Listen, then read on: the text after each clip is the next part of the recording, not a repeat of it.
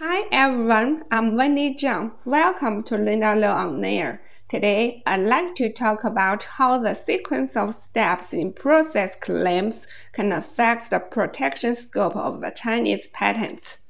According to the guidelines for patent examination, a process claim shall usually be defined in terms of technical features such as technological process, operational conditions, steps, and procedures. However, the guidelines do not specify how to define the sequence of execution of the steps of the procedure of a process claim. Therefore, at the stages of patent prosecution and enforcement, disputes frequently arise due to various interpretations of the sequence of execution of the steps in a process claim. In the case that the process claim clearly specifies a sequence of execution of the technical steps, it should be considered that the scope of protection of the process claim is limited to the specified sequence of execution as provided in Article 59 of the Chinese Patent Law. The scope of protection of the patent right for invention or utility model shall be determined by the terms of the claims. The description and the appended drawings may be used to interpret the content of the claims. However, in the case that the process claim merely lists a plurality of steps included in a process without specifying a sequence of execution, a doubt arises whether or not should the sequence of listing the steps be considered to imply the sequence of execution of the technical steps.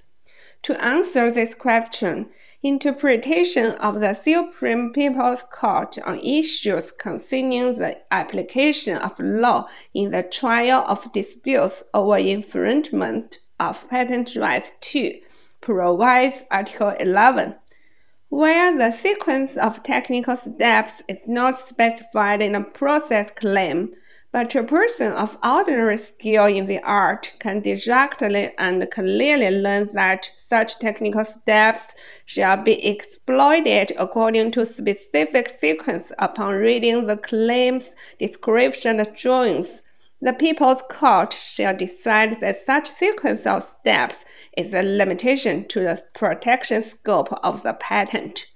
According to the interpretation, it can be concluded that where the process claim does not specify a sequence of technical steps, while the specification describes in detail that the solving of the technical problem and the achieving of the corresponding technical effect depend on a specific sequence. It should be determined that the description in the specification causes the sequence of steps defined in the process claim form a limitation to the protection scope of the patent. In other words, whether the sequence of steps defined in the process claim limits the scope of the patent depends on whether the steps must be performed in a specific order and whether altering the sequence results in substantive differences in the technical function or technical effect. If altering the sequence does not affect the obtained technical function or technical effect, the sequence of steps will not limit the protection scope of the patent. A precedent case, civil judgment of second instance number 720 GMC 2018, illustrates the appropriate application of the above judicial interpretation. In the precedent case, Claim 1 of the subject patent claims an electronic flash memory external storage method without specifying the sequence of execution of the technical steps. The claim includes feature 1, which is a step relating to a storage medium firmware. Feature 2, which is a step relating to the internal data organization mode of the storage medium. Feature 3, which is a step of establishing information exchange channels. Feature 4, which is a step relating to the method for supplying a working power. And feature 5, which is a step relating to the standard for information exchange between the host machine and the storage device.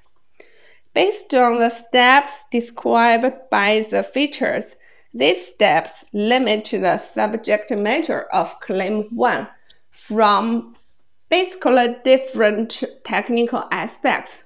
Upon reading the claims, description, and drawings, those skilled in the art will not get the idea that the above steps must be implemented in a specific sequence. Further, considering the technical functions or technical effects of executing the steps, the execution of each step is not corresponding to a unique order no substantive difference will be made in terms of technical function or technical effect due to adjusting the sequence of execution of the steps.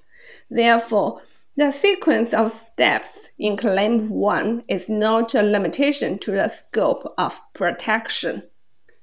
As shown above, if a process claim does not specify the sequence of execution of technical steps, the description of the steps in the specification and drawings will be very important for determining the protection scope of the process claim.